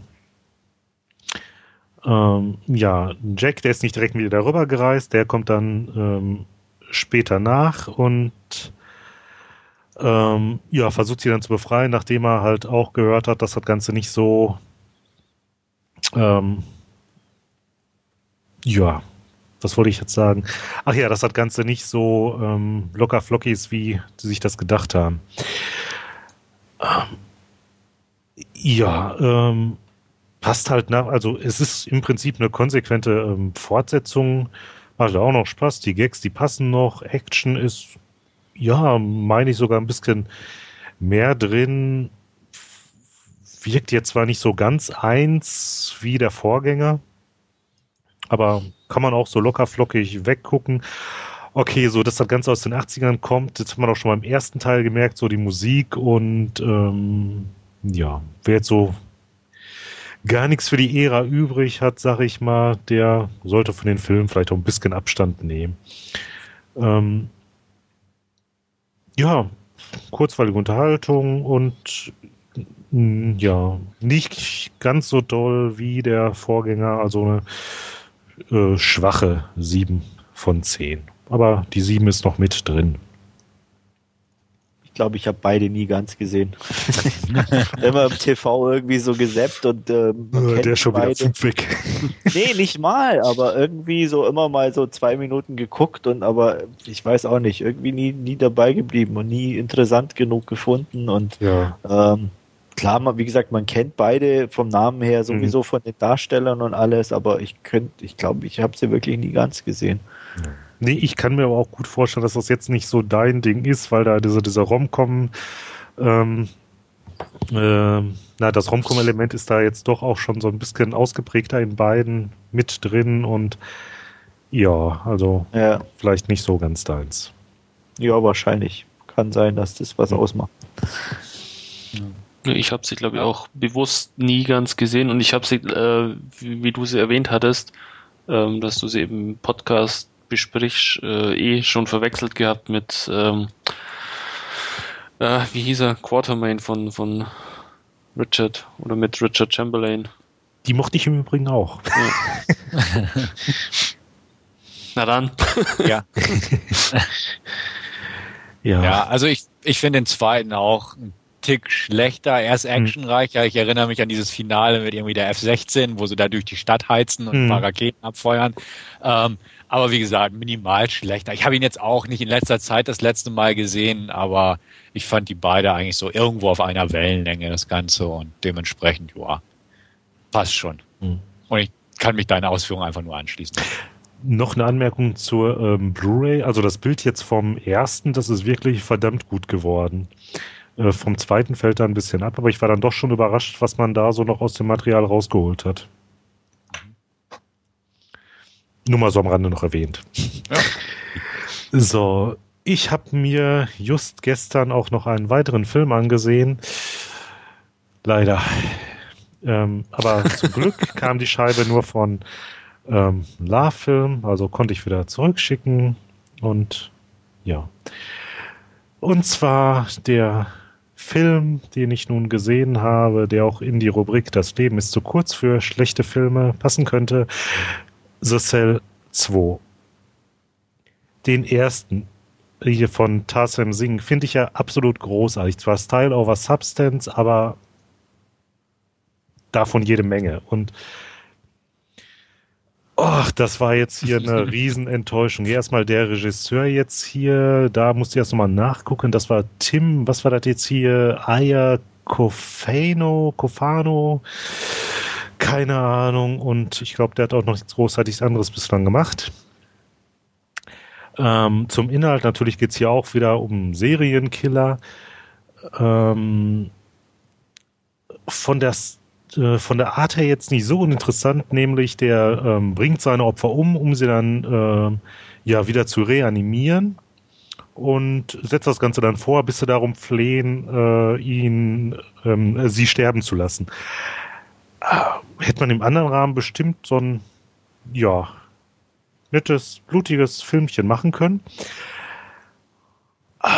Aber jetzt hier irgendwie, ja, hm, da haben wir dann noch eine, ähm, eine Polizeipsychologin, das war mal eines seiner Opfer. Und äh, nachdem er sie irgendwie, keine Ahnung, fünf oder sechs Mal, was es war, äh, getötet und wieder reanimiert hat, konnte sie dann irgendwie fliehen. Und ähm, ja, ist jetzt irgendwie mit dem äh, Killer verbunden, ähm, hatte natürlich auch wieder so ein kleines Stückchen Hardware mit dabei, jetzt allerdings nicht so im großen Rahmen, wie es äh, im ersten noch der ähm, Fall war, das FBI tritt jetzt ähm, an sie ran und äh, möchte Hilfe haben, den zu ergreifen und ah, gut, klar, ist jetzt natürlich wieder gegeben, ja, irgendwie muss halt wieder, ne, auch in den Kopf des äh, Täters rein, natürlich auch wieder die Problematik, ja, wenn sie jetzt im Gehirn stirbt, stirbt sie auch ähm, im wahren Leben. Hätte man bestimmt ein bisschen was rausmachen können. Das hätte ja kein Zell sein müssen, aber so diese Ausgangssituation fand ich ja schon mal ganz ähm, nett. Aber der Film, der ist, ach Gott, das Ding ist, ja, halt diese, diese ähm, Pseudo-DTV-Fortsetzung und das Ganze läuft wirklich auf unterem TV-Niveau. Da hast du da irgendwie bei so ein paar Autostunts, da siehst du auf Anhieb auch wirklich, da sitzen Stuntmen drin. Dann hast du eine Stelle, da äh, wird ein Typ von hinten mit der Axt erschlagen. Siehst da noch irgendwie ähm, äh, Blickwinkelwechsel, siehst du dann, wie der Täter da steht, äh, die Axt noch, naja, nicht im Opfer, nein, sondern wirklich auf dem Opfer, denn du siehst, das Ding ist so eine Gummiaxt und hier vorne die Schneide, die biegt sich da halt, die liegt dann quasi abgeknickt so drauf. Und du hast da echt irgendwie billigste Computereffekte. Boah, ich habe mich da durchgequält. ich saß da mit meiner Freundin so nach dem Motto, so, hm, mal gucken, wer gibt zuerst auf, aber wir haben es dann doch noch durchgezogen, Film war ja da. Und der Klopper, auch der Abspann. das Ding hat zehn Minuten Laufzeit. Da hast du dann irgendwie einen Wechsel von Schwarzblenden mit den Credits zu irgendwie Naturkamerafahrten, die jetzt irgendwie rein gar nichts mit dem Film zu tun haben. Irgendwie so ein Canyon mit Wasser und ähm, so schneebedeckte Hügel und bei vielen Einstellungen siehst du zudem noch so die Rotorblätter des Helis am oberen Bildrand. Dann noch so zwei kleine B-Roll-Einspieler da äh, reingemischt irgendwie, aber wow. Also das ist Kunst. Ja, ja ich, ich, weiß das wahrscheinlich gar nicht zu schätzen. Sicher. Ja, eben. Und musst du den Showgirls 2 Regisseur fragen, der wird dir erklären. genau daran muss ich jetzt auch denken. ja. Nein, aber trotz allem ähm, ja, ich, ich weiß nicht so wirklich, vielleicht doch noch eine starke Eins oder eine ganz schwache Zwei von zehn halt wegen dieses, wegen dieser Ausgangsidee, ne? Also das können wir vielleicht nochmal in anderer Form irgendwie in gut bringen. Aber ja, ja, äh, Stefan, du hattest ja gerade angekündigt, du hast dir das Ganze auch schon mal angetan. Ja, ich habe auch gerade währenddessen kurz im Internet geguckt, was ich damals dazu geschrieben hatte. Und äh, ich habe mich für die knappe zwei von zehn entschieden. Mhm. Habe ich gesehen. Ähm, ich schließe mich deinen Worten größtenteils absolut an. Also der Film ist totale Grütze, auf Deutsch gesagt. Er hat ein, zwei nette Einstellungen drin, die nicht schlecht aussehen. Ich möchte sogar sagen atmosphärisch, wenn man kurz auf Pause drückt, dann, echt, dann, dann, hat man echt ein nettes Bild oder so. Und das sieht echt schick aus. Und ich weiß nämlich noch, weil bei meinem Kurzkommentar habe ich dieses Bild als Screenshot beigefügt und es sieht schick aus. Bis heute. Der Rest des Films ist einfach Kacke. Also der Film ist echt dumm er fängt auch noch an, äh, glaube ich, mit, mit, einer, äh, mit einer Szene aus dem ersten Teil. Oder ja, ja, genau, so eine, so eine Blitzrückblende irgendwie, von wegen, was denn da war und dass halt irgendwie die Möglichkeiten haben, in den Geist von irgendwie so jemandem einzutauchen und bla bla blups. Genau, und da hat man dann gleich den atemberaubend coolen ersten Teil nochmal vor Augen und denkt sich, okay, jetzt geht's los. Und der Rest ist, wie er schon sagt, echt ein DTV-Sequel äh, der billigsten Art in Fernsehoptik. Also allein dieser Kontrast wird durch diesen kurzen Prolog noch so deutlich hervorgehoben, dass man auch denkt, oh Gott. Ähm, und ja auch diese Computereffekte, die dann ja. da noch auftauchen, diese Blitze über den Boden. Gar nicht. Also der Film, aber jetzt. Obwohl, jetzt, jetzt im Nachhinein mit so ein paar Bier könnte ich mir das vielleicht gar nicht mal so ununterhaltsam vorstellen. Ich fürchte, ich fürchte, wir machen es gerade witziger, als es ist, einfach, weil ich glaube, selbst für Trash-Faktor hat der Film nichts übrig. Dazu ist er einfach zu banal. Ähm, nee, also ich habe den auch ganz grottig in Erinnerung und ähm, geht gar nicht. Den Killer erkennt man sofort, wenn er ins Bild trifft, dann weiß man, ach, er ist es. Ja, stimmt, das kommt auch noch dazu, richtig. Genau, also äh, es ist so mies, das ganze Ding, ähm, geht gar nicht. Und, ach, äh, mir fällt jetzt gerade noch ein, der Monolog hier da von dem ähm, Leichenbeschauer irgendwie, der war ja auch so Den weiß ich schon gar nicht mehr. Nee, wo er da mit der Leiche spricht und irgendwie und so von wegen, ja, ne, du wirst uns verraten, du natürlich nicht, weil du bist ja tot, hahaha und so, aber. Ja. Äh. Also, wie gesagt, äh, ich fand ihn völlig spannungslos. Die Effekte waren schrecklich, die Schauspieler waren doof, äh, langweilig war er auch und er war billig. Und äh, also den The Cell 2 zu nennen, ist echt schon tragisch, weil der Kontrast noch stärker auffällt als bei anderen schlechten DTV-Sequels wie Butterfly Effect 2 oder so, wo der erste jetzt nicht irgendwie großartige Bildkomposition hatte, aber mhm. auch um ein tausendfaches besser war. Aber hier fällt es einfach auf, weil das erst, der erste Film von Tasim Singh oder wie er heißt, war einfach ja. eine, eine Style over Substance Bombe und der hat weder Style noch Substance, der zweite Teil. Also Finger weg, Finger weg und nicht drauf hoffen, dass es eine Trash Spaßgranate ist. Nee, er ist einfach nur öde. Also da stimme ich René voll und ganz zu. Boah. Aber so langsam wird es echt mal Zeit für ein Blu-ray-Release vom ersten. Unbedingt, unbedingt. Also ich hatte vor irgendwie, keine Ahnung, ist auch schon eine Weile her, halbes, dreiviertel Jahr hatte ich mal wieder die DVD im Player gehabt und also beim Bilder geht schon noch was. Also das fand ich dann jetzt so ein bisschen abtörend irgendwie. Hm, hm. Ja. Und ihr beiden noch, Cell 2, wollt ihr in unseren Fußstapfen folgen oder nicht? Nee, nee ich glaube. Nee. es, es, reicht auch so. Ich glaube, es war, war, jetzt wesentlich unterhaltsamer, euch dazu zu hören, wie wollte ich gerade auch sagen, wie den Film an sich anzuschauen. Ich glaube ihr auch, lieber unterhaltet ihr euch eine halbe Stunde über den Film, bevor ich mich da 93 Minuten dadurch durchquäle oder so. Nee, nee. Wobei ich eine den ersten auch, äh, ja der, der, also der ist wirklich, ja, Style over Substance, aber macht, macht Laune. Also den kann man getrost anschauen. Hm. Ja, ja, okay. Dann ja, es auch direkt schon mit unserem ja, Hauptfilm weiter. Und da liefert uns der Stefan auch nochmal eine kleine Inhaltsangabe und verrät uns auch mal, um welchen Film es denn nun letztendlich geht. Ganz genau. Und wir haben uns diesmal für Iron Man 2 entschieden, der gerade in Deutschland auch auf Blu-ray rausgekommen ist. Kurze Inhaltsangabe. Es geht um Tony Stark, aka Iron Man, der mit seiner Iron Man Rüstung äh, vor sechs Monaten quasi an die Öffentlichkeit gegangen ist und seither quasi im Alleingang für den Weltfrieden gesorgt hat. Ähm, er selbst ist ja immer noch der Playboy-Party-Hengst, äh, der im ersten Teil war, lässt sich gern feiern dafür, ähm, was er alles zustande gebracht hat, dass er Iron Man ist, äh, genießt es einfach, sich so ins Rampenlicht zu stellen. Ähm, ja, nichtsdestotrotz, ähm, obwohl er ziemlich viel Frieden auf diese Welt gebracht hat, äh, ist er nicht ganz unumstritten.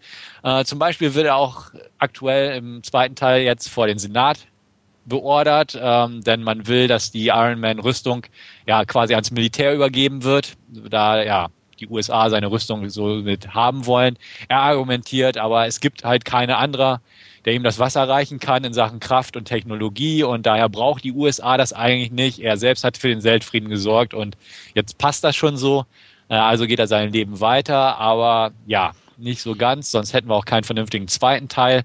Es gibt nämlich doch jemanden, der eine ähnliche Technologie beherrscht, beziehungsweise das Wissen, um dieses zu erstellen. Ähm, Ivan Vanko heißt dieser Herr, lebt in Russland äh, und wird von Mickey Rourke gespielt. Der hat über seinen Vater war es, glaube ich, ähm, ja, Informationen über die Technik bekommen. Er ist selbst hochbegabt und ja, bastelt sich eine eigene Kampfrüstung, die zwar nicht wie der Iron Man aussieht, aber auf einer ähnlichen Technik basiert. Er hat dann ja so eine Art äh, Peitschen, Energiepeitschen. Äh, sein Spitzname als Baddie des Films ist auch Whiplash. Und äh, diese präsentiert er auch der Welt das erste Mal beim äh, Autorennen in Monaco, wo auch Tony Stark mitfährt und er zum ersten Mal auftaucht. Äh, es kommt zu einer ja, fiesen Konfrontation die ich auch nie, gar nicht im Detail spoilern werde. Ähm, lange Rede, kurzer Sinn. Er landet im Gefängnis. Tony Scott hat ein paar Narben abbekommen.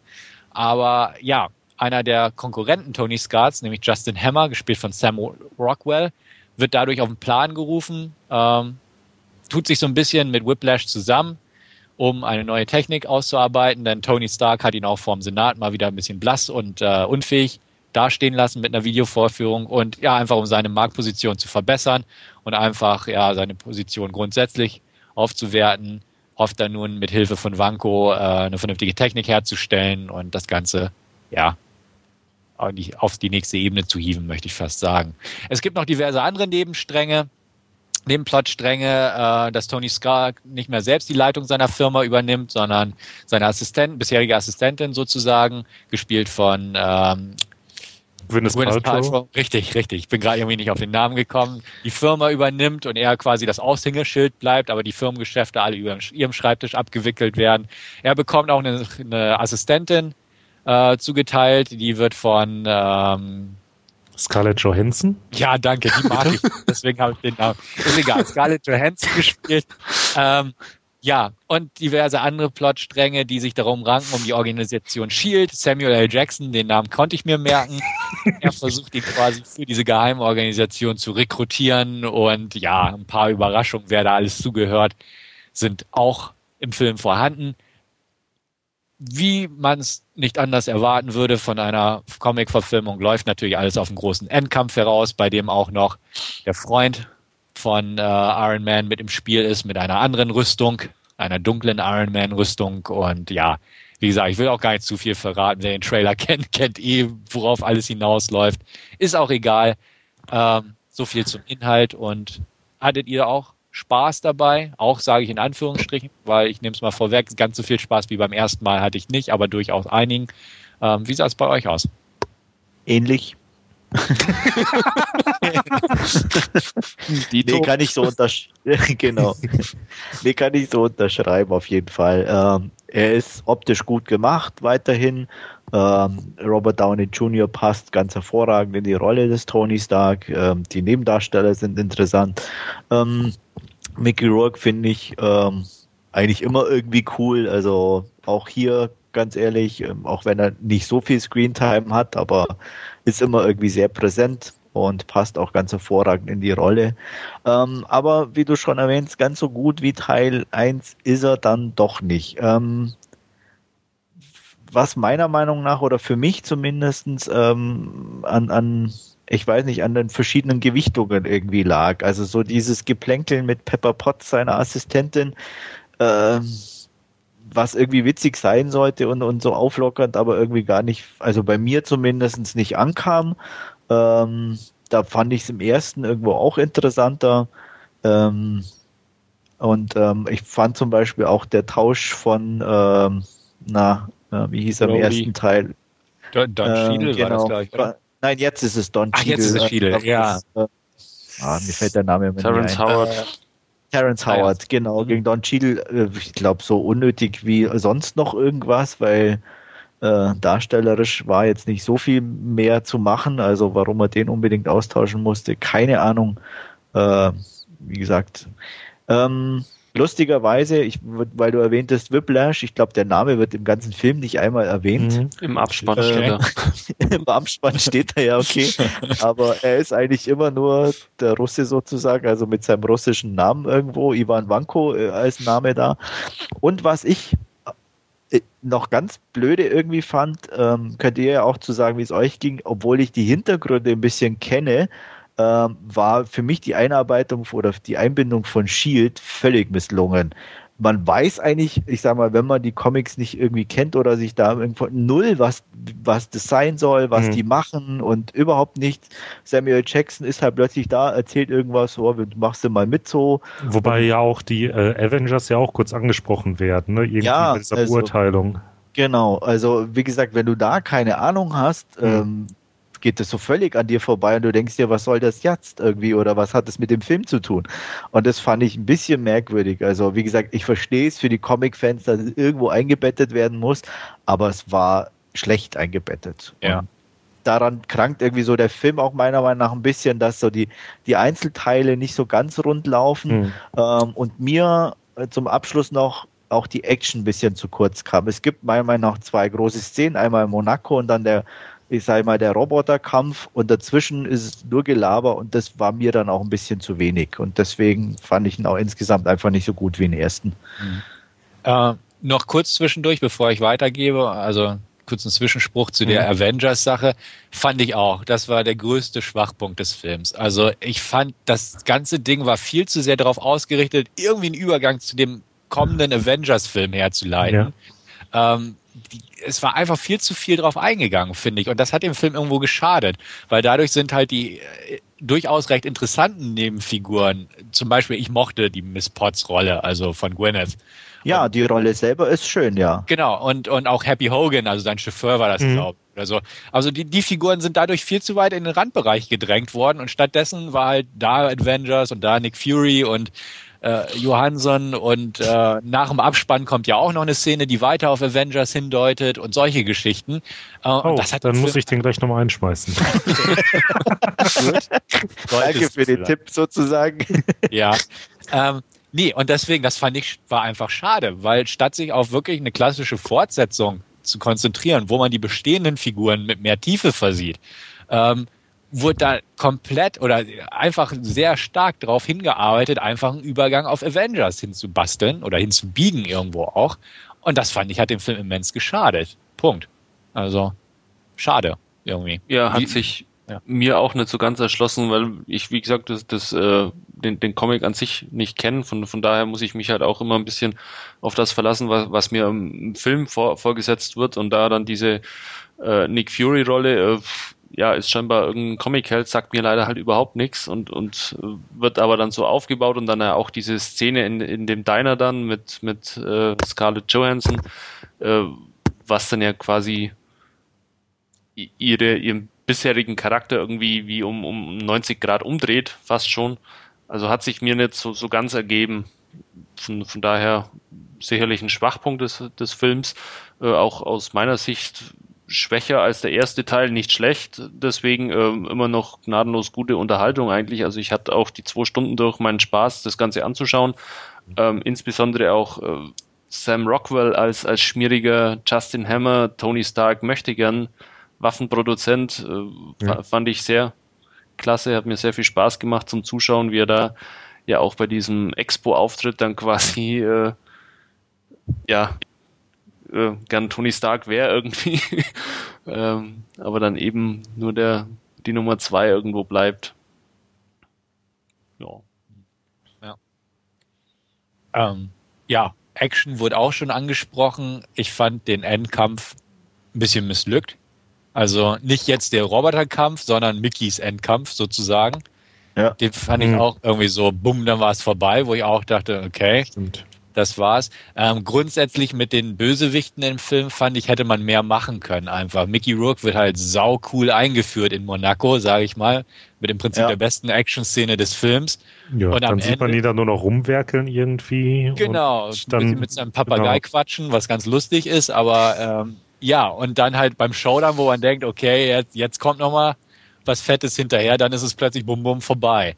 Und gut, Rockwell, klar, Rockwell ist lässig und locker, also der hat mir auch Spaß gemacht. Mickey an sich gefiel mir halt auch ganz gern, aber so irgendwie der Umgang mit den Baddies im Film, das war so ein bisschen, hm, so, ja. so irgendwie fast lustlos irgendwie fand ich. Mit, mit Ausnahme der Monaco-Sache, weil die war sau cool, mhm. einfach die Szene. Ja, und sowas hätte es einfach mehr gebraucht, meiner Meinung nach. Also, ähm, wie gesagt, allein wie er da mit den Peitschen äh, auf die Auto oder auf die Strecke dann läuft, wie langsam die Klamotten verbrennen hinter und vom Rücken her. Mhm. Äh, und er dann das erste Auto zerlegt und in Zeitlupe und so, das war einfach cool. Und ähm, ja, und danach, oh, okay, war es das irgendwie. Ja. Deswegen, das ist echt schade. Ja. Ich meine, ich habe gesagt, Scarlett mag ich nicht so gern. Sie hat mich auch in dem Film definitiv nicht wirklich überzeugen können. Ähm, die Fight-Szene mit ihr ist cool, definitiv. Also die hat auch Spaß gemacht. Aber ansonsten, ja, war es halt auch so ein Punkt. Also sie, sie gehörte halt auch mit zu diesem Avengers Plotstrang, hätte ich fast gesagt. Ähm, hatte ein paar nette One-Liner äh, von Tony Stark provoziert und solche Geschichten. Der Fight war nett choreografiert, hat auch Spaß gemacht, aber ansonsten, ja, fand ich einfach so ein bisschen lieblos das Ganze hingemacht. Auch der Tausch, also äh, Don Shield fand ich blass einfach als, als Colonel Rhodes ja. oder so. Und ähm, das, das fand ich einfach ein bisschen schade, weil der erste Film lebte eigentlich so hauptsächlich von den Figuren. Gut, der zweite lebt hauptsächlich von Tony Stark irgendwo und Downey Jr. ist klasse wie immer. brauchen wir nicht sagen. Aber äh, ja, so ein bisschen alles weitere, finde ich, ist irgendwie von der Gewichtung her etwas negativer verschoben worden, fand ich.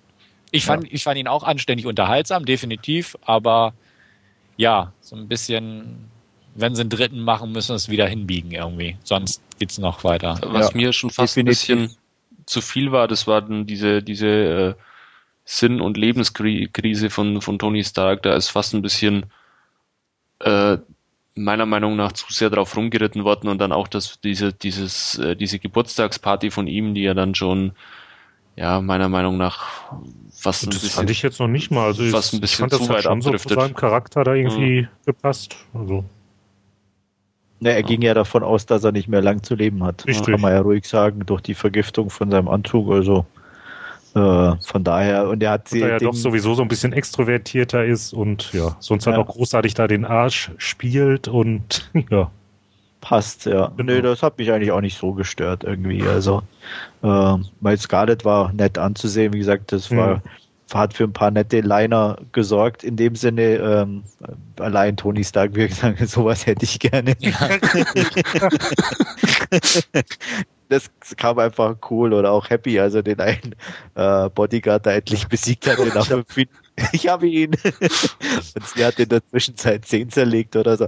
Das fand ich ganz gut mit, mit, mit eingearbeitet und so. Das, das fand ich noch mit am amüsantesten irgendwo. Also von daher, wie gesagt, ihre Rolle war jetzt nicht übermäßig äh, beeindruckend oder irgendwas, aber es hat gepasst, meiner Meinung nach. Wobei ich jetzt so irgendwie was gehört hatte, gerüchteweise soll es da wohl auch äh, ähm, einen Black Widow-Film äh, noch geben, irgendwie, dass da was geplant wird, irgendwie. Aha. Hatte ich auch gelesen, ja. Aber wie gesagt, da es einen Avenger-Film geben wird, wo sie auch wieder auftaucht und alle anderen mal abgesehen davon auch, ähm, weiß ich nicht, ob die Welt nun wirklich einen Black Widow-Film mhm. braucht. Also ja. ja. Die Frage ist sowieso, wie viel Comic-Verfilmungen braucht die Welt? Richtig. ja. Weil langsam wird tendenziell ein bisschen viel des Guten. Also ich finde es toll, wenn sowas wie, wie, wie Kick-Ass dabei rauskommt, also die bisschen andere Art von Comic-Verfilmung oder Scott Pilgrim von mir aus oder solche ja. Geschichten. Aber so die klassischen Marvel-Verfilmungen, weil ich auch das Gefühl habe, die sind alle gleich irgendwie auf eine gewisse Art und Weise, äh, werden halt schon eher langweilig momentan. Und da müssen sie, denke ich, schon aufpassen, dass sie auch mit so schwachen Teilen dann einfach das Franchise nicht schon irgendwie ein bisschen zu sehr auslutschen. Ja, vor allem wird es ja, halt mittlerweile ein bisschen viel einfach auch. Ähm, ja. Das hält ja jetzt ein paar Jahre an schon, die, dieser Trend oder diese Welle mhm. von, von Comic-Verfilmungen jetzt.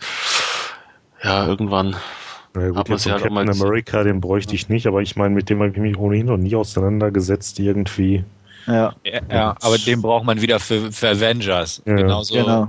Thor. Thor arbeitet auch auf Avengers. Ja, klar. Genau. Also ich meine, wie gesagt, Captain America fände ich dann interessant, was, wenn sie ihn wirklich im Zweiten Weltkrieg ansiedeln, wie es ähm, im Comic auch so ist, mhm. dass da irgendwo ein bisschen so ein Reiz draus entsteht, äh, weil es ne, einfach eine andere Zeit ist. Ähm, wenn sie das auch nur wie bei, bei, na, wo war das mit dem Krieg? Ähm, Hellboy? Hellboy, genau. Äh, nur so kurz als Einführung. Nee, nicht Hellboy, das war auch irgendwo, wo es nur als kurz als Einführung kam und dann Wolverine? Doch, Wolverine, genau. Ah. Äh, wo man auch gedacht hat, oh, man sieht ein bisschen, wie er so die Kriege durchlebt und alles, was eigentlich im Trailer super cool aussah. Und dann war im Film eigentlich fast, wie gesagt, bis auf die Szene auch nichts mehr davon mhm. vorhanden. Ähm, also da hoffe ich mir schon vielleicht wirklich mal eine andere Zeit, weil das wäre cool, irgendwo da so einen Superhelden in, im Zweiten Weltkrieg oder so zu sehen mhm. oder, oder irgendwie oder im ersten von mir, also egal wo, aber halt einfach eine andere Umgebung und nicht wieder in der Jetztzeit mit dem üblichen Ablauf. Und äh, weil wenn sie das machen, dann, wie gesagt, bin ich mir sicher, weil Thor und Captain America auch nicht so verbreitet sind an, an unter den Comic-Fans, sage ich mal, selbst da ja nur speziell ein bisschen sind, kann ich mir vorstellen, dass die dann eher baden gehen an der Kinokasse. Ja gut, aber die Möglichkeit, die haben sie ja bei äh, Marvel-Verfilmungen ähm, sowieso, dass da ähm, generell verschiedene Universen gibt und ja, dass man das ja, irgendwie das, variieren könnte. Ja, aber ja. wie gesagt, sie machen es nicht. Das ist ja. ja, das Problem. Ja, ja. also das, das ist ein guter Punkt, den Andreas auf jeden Fall angesprochen hat, weil äh, Iron Man ist so auf dem Reißbrett irgendwie konzipiert, als mhm. Popcorn-Tentpole-Film, Blockbuster, so ungefähr, von einem großen Studio, das auch das Geld wieder einspielt und dadurch irgendwo auf Nummer sicher geht.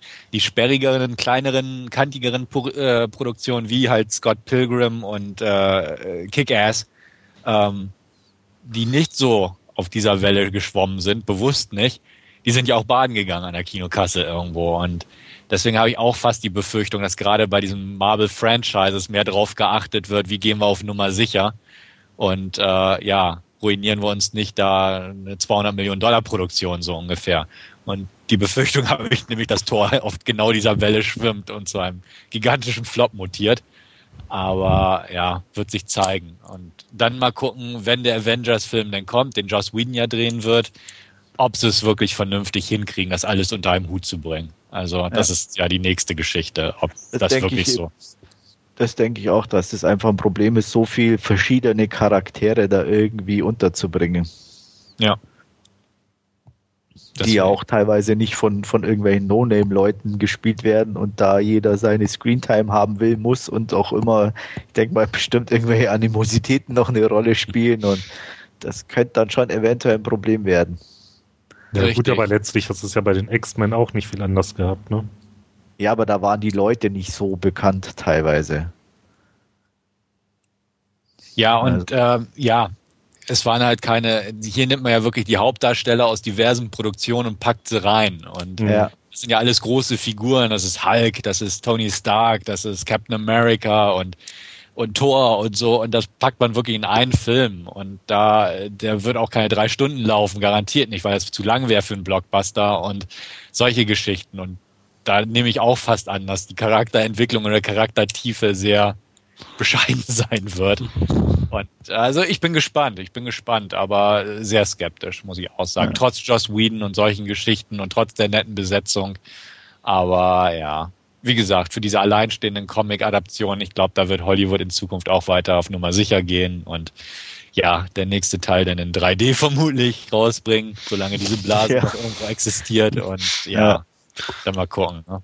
Was aber ein schönes um, Iron Man 2 Spin-off wäre, das wäre Kate Mara als US Marshal, was auch immer sie dann machen würde, wäre uns ja egal. Stimmt, was auch immer, das wäre mir auch völlig egal, muss ich sagen. Ihr seid ja schon sehr, sehr genügsam. Ja, wir suchen uns die interessanten Figuren aus diesem Film. Ah, von, von, genau. von, mir, von mir aus auch 90 Minuten Vorladungen zustellen. So. Meinst du, der Charakter, der ist so vielschichtig angelegt und hat Potenzial, sagen wir mal ja. Ja, also ich hätte da einen Vorschlag, Wolfgang. Nimm einfach die Szene, äh, spul sie dir 90 Minuten lang immer wieder vor und dann hast ja, du deinen geht, eigenen Geht das schön mit der, mit der A-B-Taste, da kann man die ja 90 Genau. Laufen. Eben macht es 90 Minuten und du hast Kate Mara pur. Ja. Ja. Genau. Du kannst ja noch aus ein paar anderen Filmen was dazu packen zur mhm. Auflockerung hier und dann. Ja, Shooter war sie ja, glaube ich, auch dabei, ne? Ja.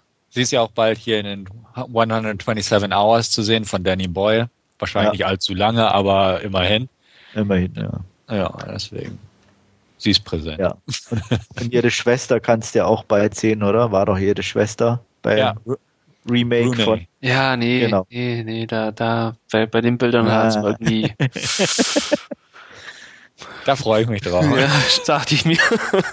ja. Musst du nicht erwähnen, Stefan. Musst ja, du nicht erwähnen. Ich, ich, ich ja ein Remake. Mal, ich weiß. Du wartest immer nur auf die Gelegenheiten, ne? Du hast mir die Vorlage gegeben ja, und da muss ich zuschlagen, ja. Wobei Aber vorher werde ich, ja, vorher ja, werde ich mir auf jeden Fall den Nightmare Remake nochmal angucken, weil den kenne ich auch noch nicht. Da spielt Stimmt, ja auch. Den, den, hm, ja, den wollte ich mir auch dauernd irgendwie nochmal holen. Stimmt. Mhm. Gut, danke für den Hinweis. Nee, aber was ich sagen, nochmal zu, zu Dragon irgendwie auch dann, ich mag die im Original auch nicht sonderlich. Also von daher, ähm, die Naomi oder wie heißt sie? Naomi. Ja, ich glaube, ne? Ja. ja. ja. Genau. Also die fand ich auch nicht so prickelnd, von daher. Naja, aber, aber nochmal zurück auf Iron Man 2 zu kommen. Ähm, wie fandet ihr den Soundtrack, der ja doch eher so. Ach, am Soundtrack im hätte ich beinahe vergessen, im Vorfeld hatte ich irgendwie was mitgekriegt, von wegen, dass ausschließlich irgendwie ähm, ACDC-Titel verwendet werden sollten. Da war ich dann nachher doch so ein bisschen enttäuscht, weil das ja doch so ein, ja, also mir, eher wechselhafter Soundtrack ja, war. Bewusst eigentlich auch nur einen irgendwo wahrgenommen, mhm. als er da irgendwo ich glaube, das war ja bei seiner Präsentation, ne? oder? Genau, als er da irgendwo gelandet ist dann. Ich glaube, ja. es waren schon zwei, drei oder so. Ich kann es jetzt aber auch nicht genau sagen, aber es ist halt ein schöner, rockiger Soundtrack. Oder ja. zumindest die paar Szenen, wo es dann zu hören war.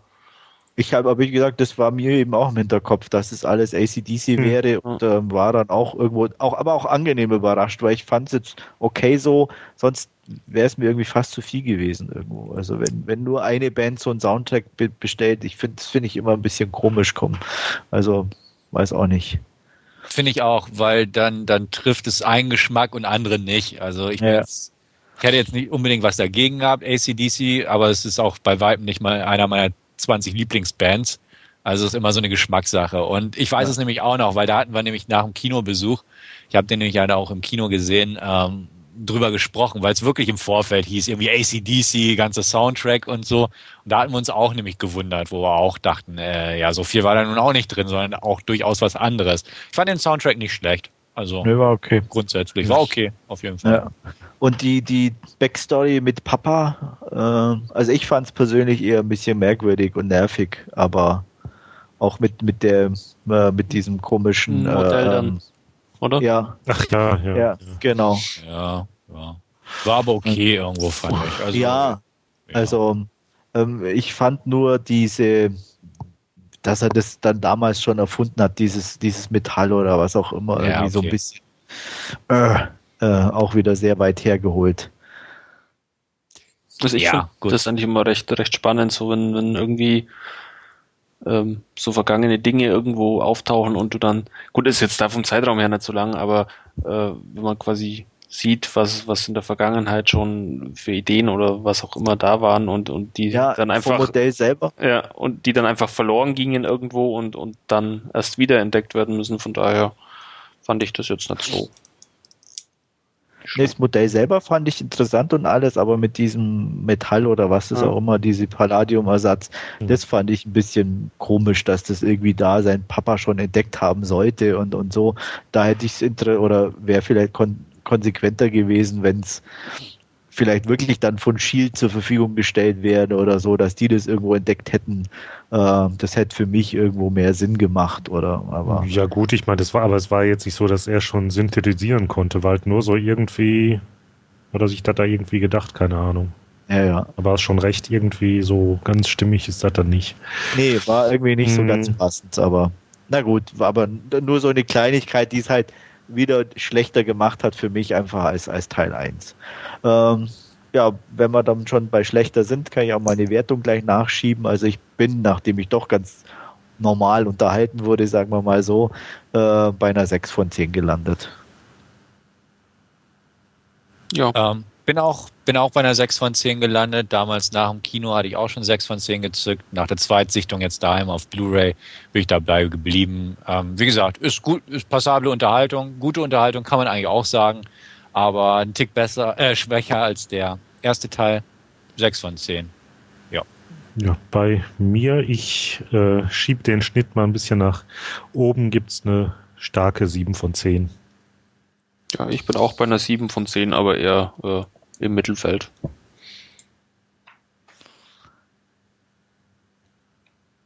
Gut. Noch Anmerkungen dazu? Ich denke, da haben wir jetzt ausführlich genug drüber geredet. Ja. Ja, dann bleibt mir jetzt nichts weiter zu sagen, als mich zu verabschieden. Eine Sache noch vorweg, natürlich Kritik jeglicher Art ist nach wie vor willkommen. Entweder im Forum äh, oder auf den äh, diversen Podcast-Download-Portalen, wo auch immer ihr euch unseren Narrentalk herholt. Oder natürlich per E-Mail an podcast.dvdnah.com. Ja, ich hoffe jedenfalls, ihr hattet auch wieder ein bisschen Spaß beim Zuhören und seid beim nächsten Mal vielleicht auch wieder mit dabei. Ja, bis dahin, alles Gute und tschüss. Jo, auch von mir alles Gute, bis zum nächsten Mal. Bye bye. Ja, auch von mir. Vielen Dank fürs Zuhören. Ähm, wer noch nicht mitgemacht hat an der Podcast-Umfrage ähm, bei Ausgabe 38, kann er den Link finden. Ähm, ja, vielen Dank fürs Zuhören. Bis zum nächsten Mal. Ciao. Jo, dem schließe ich mich nahtlos an. Bis zum nächsten Mal. Macht's gut. Ciao, ciao.